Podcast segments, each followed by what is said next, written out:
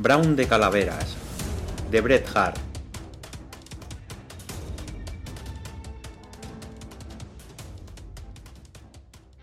El tono suave de las conversaciones y la ausencia de humo de puros y de tacones de botas en las ventanillas de la diligencia de Wingan revelaba que al menos un pasajero del interior era mujer. La propensión de algunos mirones a congregarse enfrente de las ventanillas en las paradas y cierta preocupación por el aspecto de abrigos, sombreros y cuellos indicaban además que era bonita. Desde el pescante, el señor Jack Hamlin advirtió todas estas cosas con una cínica sonrisa filosófica. No es que despreciara al otro sexo, sino que reconocía en él un elemento engañoso que a veces, por perseguirlo, alejaba a los humanos de los atractivos igualmente inciertos del póker, juego del que, es de destacar, el señor Hamlin era un exponente profesional.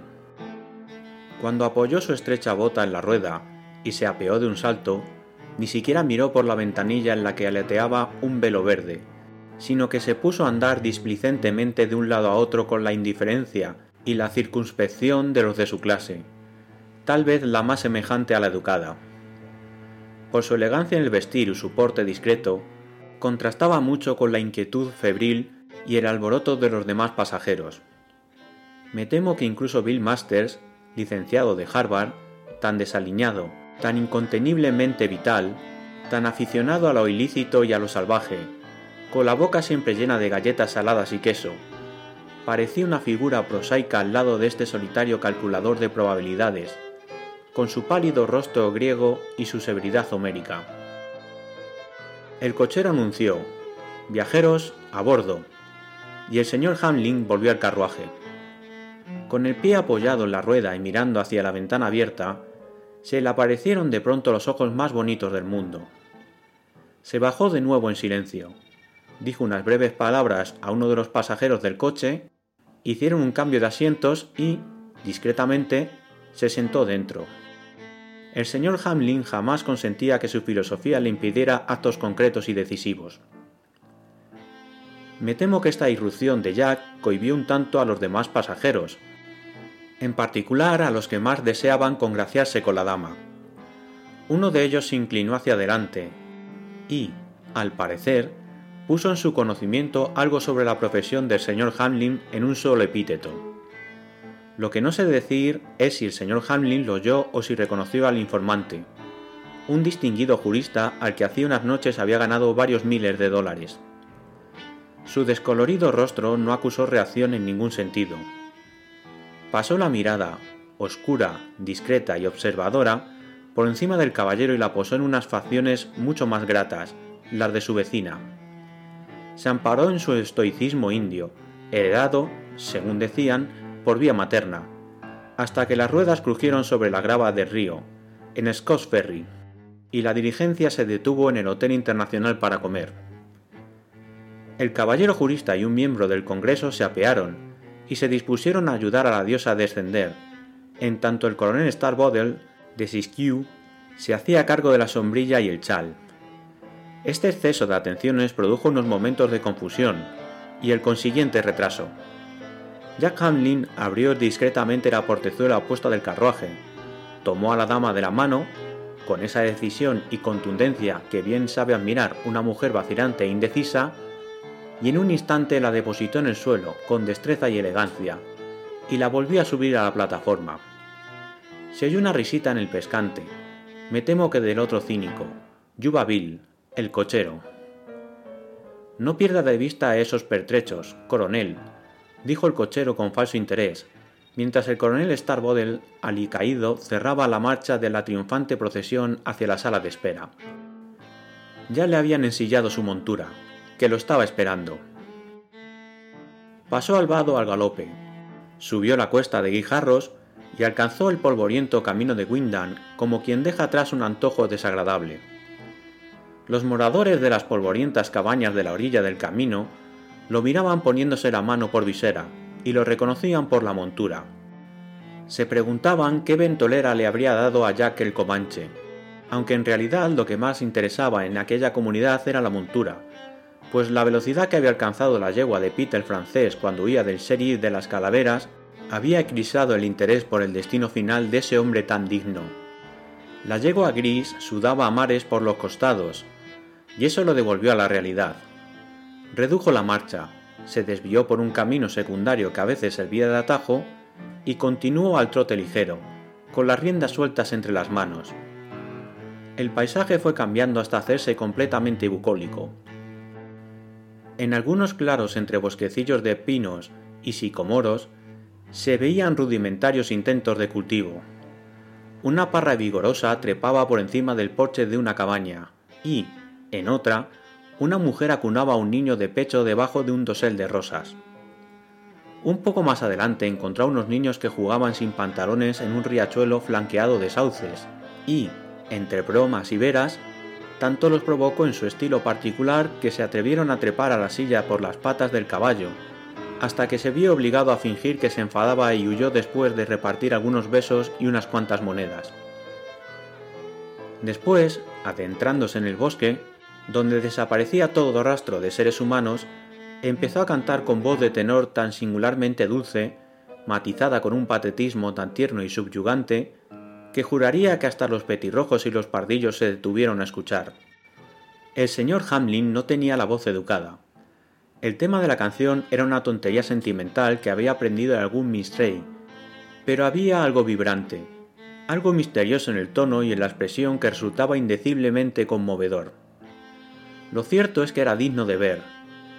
Este taur sentimental, con su mazo de cartas en el bolsillo y su revólver en la espalda, lanzando la voz por delante en el oscuro bosque para lamentarse de la tumba de su Nelly, de una manera capaz de llenar los ojos de lágrimas a quien lo oyera. Un gavilán que acababa de dejar a su sexta víctima se quedó mirándolo con asombro, puede que reconociendo en el señor Hamlin a un espíritu hermano, y se vio obligado a confesar la superioridad del hombre aunque su capacidad depredadora era mayor, él no sabía cantar.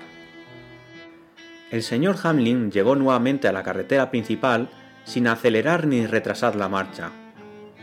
Zanjas y montones de grava, laderas de roca viva, tocones y troncos en putrefacción ocuparon el lugar de los bosques y las quebradas, e indicaron la proximidad de la civilización.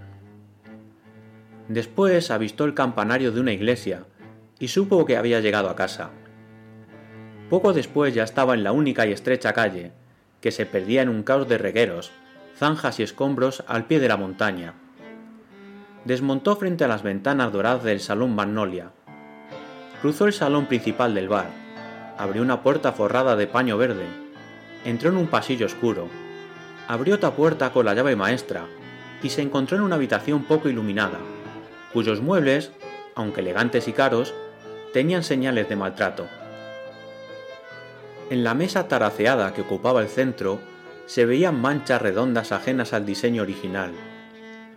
Los bordados de los sillones estaban descoloridos, y el diván de terciopelo verde en el que se tumbó tenía barro rojo de Windham en las patas. El señor Hanlin no cantaba cuando estaba enjaulado. Se quedó tumbado mirando un cuadro de muchos colores que representaba a un ser joven de opulentos encantos. En ese momento se le ocurrió por primera vez que nunca había visto a esa clase de mujer exactamente, y que, si la viera, seguramente no se enamoraría de ella. Seguramente preferiría otro estilo de belleza. Fue entonces cuando llamaron a la puerta. Sin levantarse, tiró de una cuerda que, por lo visto, descorría el cerrojo porque la puerta se abrió y entró un hombre. El recién llegado era robusto, ancho de hombros, aunque el rostro no reflejaba vigor, sino que, siendo bien parecido, resultaba singularmente débil y desfigurado por la vida disoluta. Además, parecía estar bajo los efectos del alcohol, porque se sobresaltó al ver al señor Hamlin. Creía que estaba Kate aquí, dijo con voz entrecortada, y parecía confuso y cohibido. El señor Hamlin sonrió de la misma forma que en la diligencia de Quindan, y se sentó en el diván, bastante repuesto y listo para los negocios. No has llegado en la diligencia, continuó el recién llegado, ¿verdad? No, dijo Hamlin. Me apeé en Scott Ferry. Todavía tardará media hora en llegar. Pero, ¿qué tal van las cosas, Brown? Pues mal, dijo Brown, con una súbita expresión de debilidad y desesperanza. Me han desplumado otra vez, Jack. Continuó en un tono quejumbroso que contrastaba lastimosamente con su fornida figura. ¿Puedes prestarme cien hasta la limpieza de mañana? Es que tengo que mandarle algo a la costilla y... tú me has ganado esa cantidad veinte veces. Tal vez la conclusión no fue completamente lógica, pero Jack lo pasó por alto y le dio lo que pedía. El cuento de la costilla está muy visto, Brown, añadió a modo de comentario. ¿Por qué no dices que quieres ganar dinero fácil otra vez apostando al faraón? Sabes perfectamente que no estás casado. La verdad, dijo Brown, serio de pronto, como si el mero contacto del dinero en la palma de la mano le hubiera otorgado dignidad. Es que tengo mujer, y muy buena, maldita sea, a decir verdad, en otro estado. Hace tres años que no la veo, y uno que no le escribo. Cuando la cosa esté encarrilada y seamos los amos de tinglado, mandaré a buscarla. ¿Y Kate? inquirió el señor Hanlin con la misma sonrisa de antes. El señor Brown de Calaveras intentó mirarlo con superioridad para disimular la confusión, pero, entre la debilidad de sus facciones y los vapores del whisky, no le salió muy bien, y dijo, Maldita sea, Jack, uno necesita un poco de libertad, ya sabes. Pero, a ver, ¿qué me dices a una partida? Demuéstrame cómo se doblan esos cien. Jack Hanlin miró con curiosidad a su necio amigo. Tal vez supiera que estaba predestinado a perder el dinero, y prefirió que terminara otra vez en sus arcas, en vez de en las de otro. Hizo un gesto de asentimiento y acercó una silla a la mesa. En ese momento llamaron a la puerta. Es Kate, dijo el señor Brown. El señor Hamlin descorrió el cerrojo y la puerta se abrió. Y, por primera vez en su vida, le temblaron las rodillas, perdió el aplomo y se avergonzó, y por primera vez en su vida la sangre caliente le sonrojó las pálidas mejillas y la frente, porque tenía ante sí a la dama a la que había ayudado en la diligencia, y a la que Brown, soltando las cartas con una carcajada histérica, saludó de esta forma. Rayos y truenos, mi querida costilla. Dicen que la señora Brown rompió a llorar y a hacer reproches a su marido. Yo la vi en Marysville en 1857 y no lo creo. Y la semana siguiente, el Windham Chronicle publicaba el titular Reencuentro emocionante y a continuación decía La semana pasada ocurrió en nuestra ciudad uno de esos incidentes hermosos y conmovedores tan característicos de la vida en California. La mujer de uno de los pioneros emigrantes de Windham cansada de la afectación de la vida en el este y de su inhóspito clima, decidió reunirse con su noble marido en estas playas doradas. Sin informarle de sus intenciones, emprendió el largo viaje y llegó la semana pasada. Es fácil imaginarse la alegría del marido, más fácil que contarla con palabras. Según dicen, fue un reencuentro sumamente emotivo. Confiemos en que cunda el ejemplo. A partir de entonces, la suerte del señor Brown mejoró de día en día. No se sabe si por la influencia de la señora Brown o gracias a algunas especulaciones acertadas. Se decía que había comprado una participación en la explotación Nippon Track con dinero que había ganado al póker en una o dos semanas después de la llegada de su mujer. Un rumor que, según su propia teoría, no podía ser cierto, porque se lo había proporcionado el señor Hamlin cuando renunció a seguir jugando. Construyó y amuebló la casa Wyndham, que siempre estaba al completo gracias a la aceptación que había tenido la bonita señora Brown. Fue elegido para la asamblea y hacía donativos generosos a las iglesias. Pusieron su nombre a una calle del pueblo.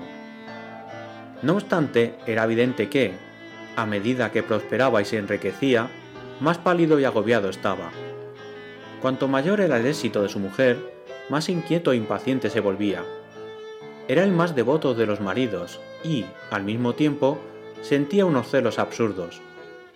Se rumoreaba maliciosamente que no se entrometía en la libertad social de su mujer, porque la primera y única vez que intentó cortarle las alas, ella había reaccionado tan enérgicamente que lo aterrorizó y le cerró la boca para siempre. Gran parte de estos rumores provenían de otras de su propio sexo, a las que había desplazado como objeto de las tentaciones de los caballeros de Windham, que, como casi siempre en estos casos de caballerosidad popular, admiraban únicamente el poder, tanto el de la fuerza masculina como el de la belleza femenina. Conviene recordar aquí, en descargo de la señora Brown, que desde el primer momento se convirtió involuntariamente en la sacerdotisa de un culto mitológico, no menos ennoblecedor quizá para su condición femenina que el que distinguía a una antigua democracia griega. Creo que Brown tenía una idea muy somera de esta circunstancia. Pero su único confidente era Jack Hamlin, cuya infausta reputación impedía, como es lógico, que fuera amigo de la familia y que, por tanto, no iba a su casa de visita. Era mediados de verano. La luna iluminaba la noche. La señora Brown, toda sonrosada, bonita, con sus grandes ojos, se había sentado en la plaza a disfrutar del aire fresco de la montaña, y es de temer que también de otro aire no tan fresco ni inocente. A su lado se hallaba el coronel Starbottle, el juez Von Pointer y un elemento nuevo de su séquito, una adquisición de última hora en forma de turista forastero. La señora estaba de buen humor. ¿Qué mira al final de la calle? preguntó el calante coronel, que llevaba unos minutos observando que la señora Brown tenía la atención puesta en otra cosa. El polvo, dijo ella con un suspiro el rebaño de ovejas de la hermana Anne, nada más. Las referencias literarias del coronel no llegaban más allá del periódico de la semana anterior, así que, con un sentido más práctico, respondió, No son ovejas, es un jinete. Juez, ¿no es la yegua gris de Jack Hamlin? Pero el juez no lo sabía, y, cuando la señora Brown dijo que el aire se estaba poniendo muy frío, entraron al salón. El señor Brown se encontraba en el establo, a donde solía retirarse después de cenar. Tal vez lo hacía como gesto de desprecio por los acompañantes de su mujer, o tal vez, como otros de naturaleza débil, hallaba solaz en ejercer un poder absoluto sobre animales inferiores.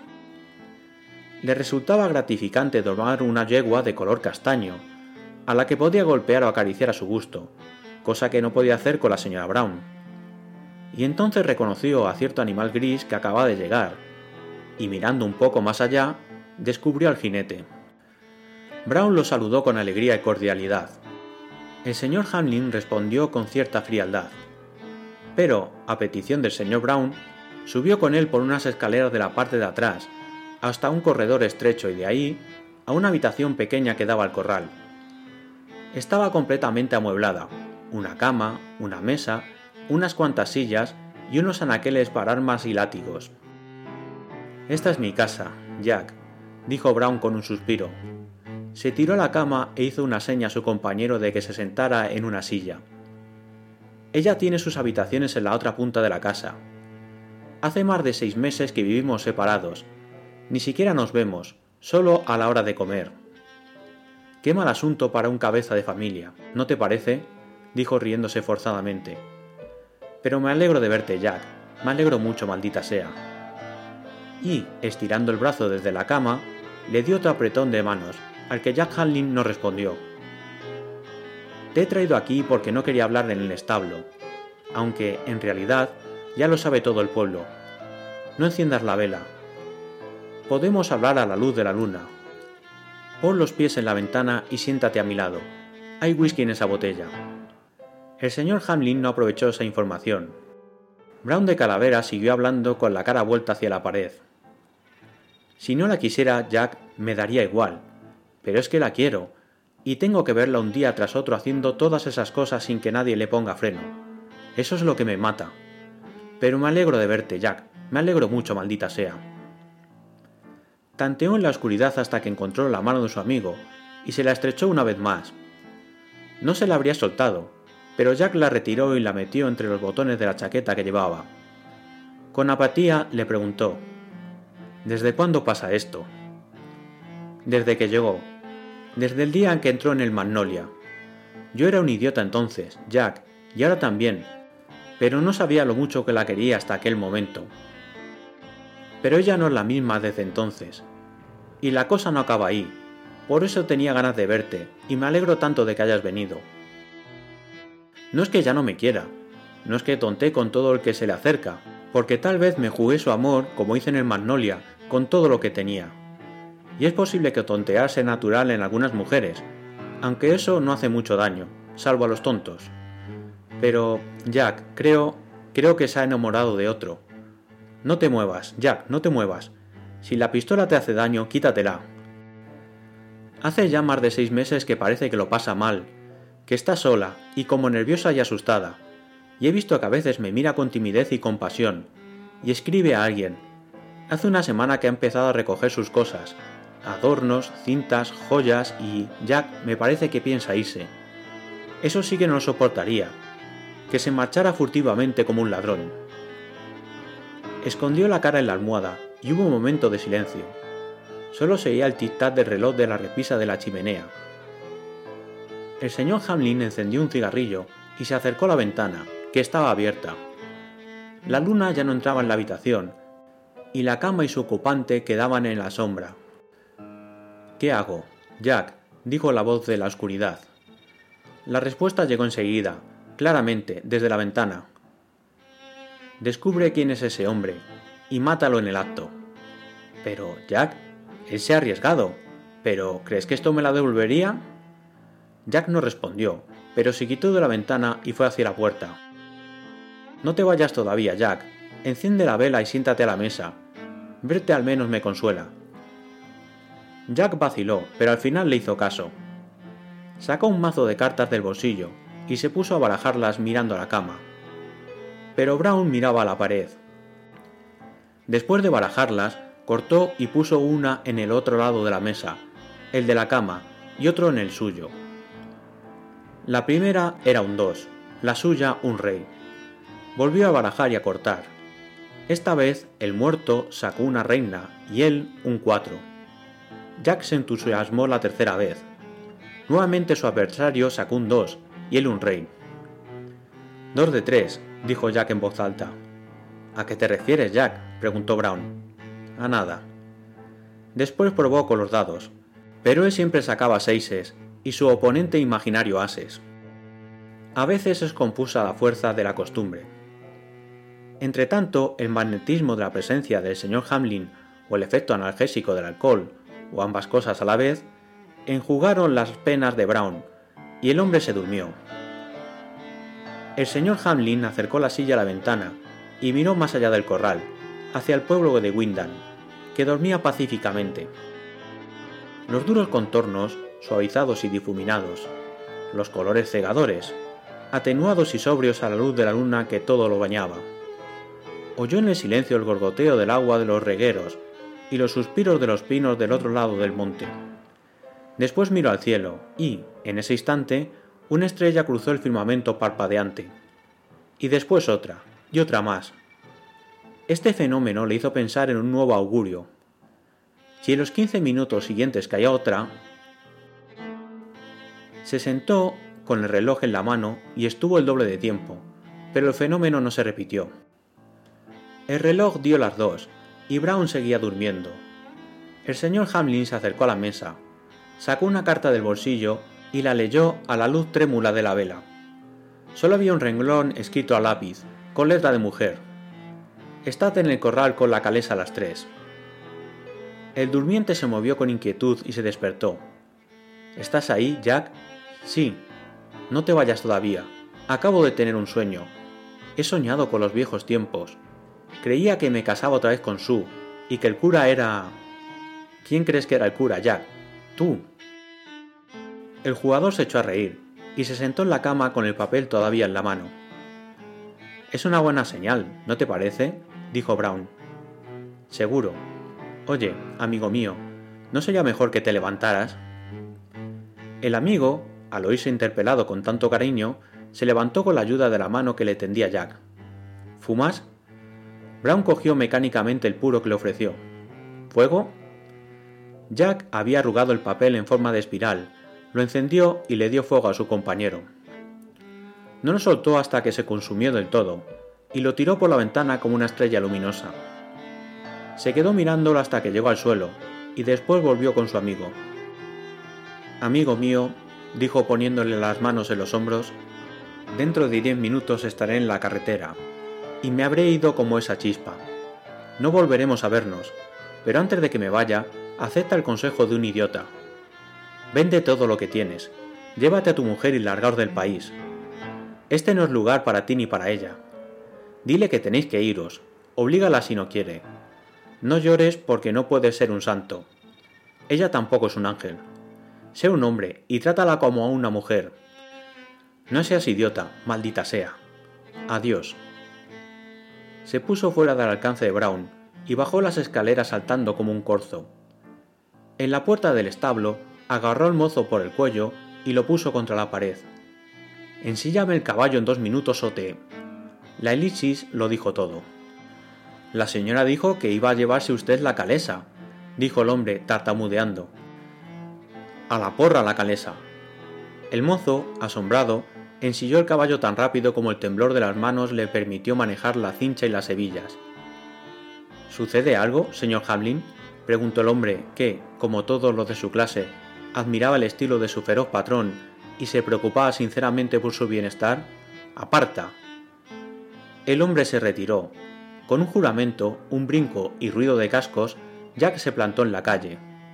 Un momento después, los ojos adormilados del mozo solo veían una nube de polvo que se movía a lo lejos, hacia allí donde una estrella que acababa de soltarse de sus hermanas trazaba una línea de fuego. Pero, aquella mañana temprano, los que vivían en las cercanías del portazgo de Windham, a kilómetros de distancia, oyeron una voz pura como la de una alondra cantando en los campos. Los que dormían se dieron la vuelta en su rústica yacija y soñaron con la juventud, el amor y los tiempos pasados. Los hombres de rostro recio y los ansiosos buscadores de oro, que ya estaban trabajando, dejaron la labor y, apoyados en la pala, oyeron a un vagabundo romántico que se alejaba al paso hacia la rosada aurora.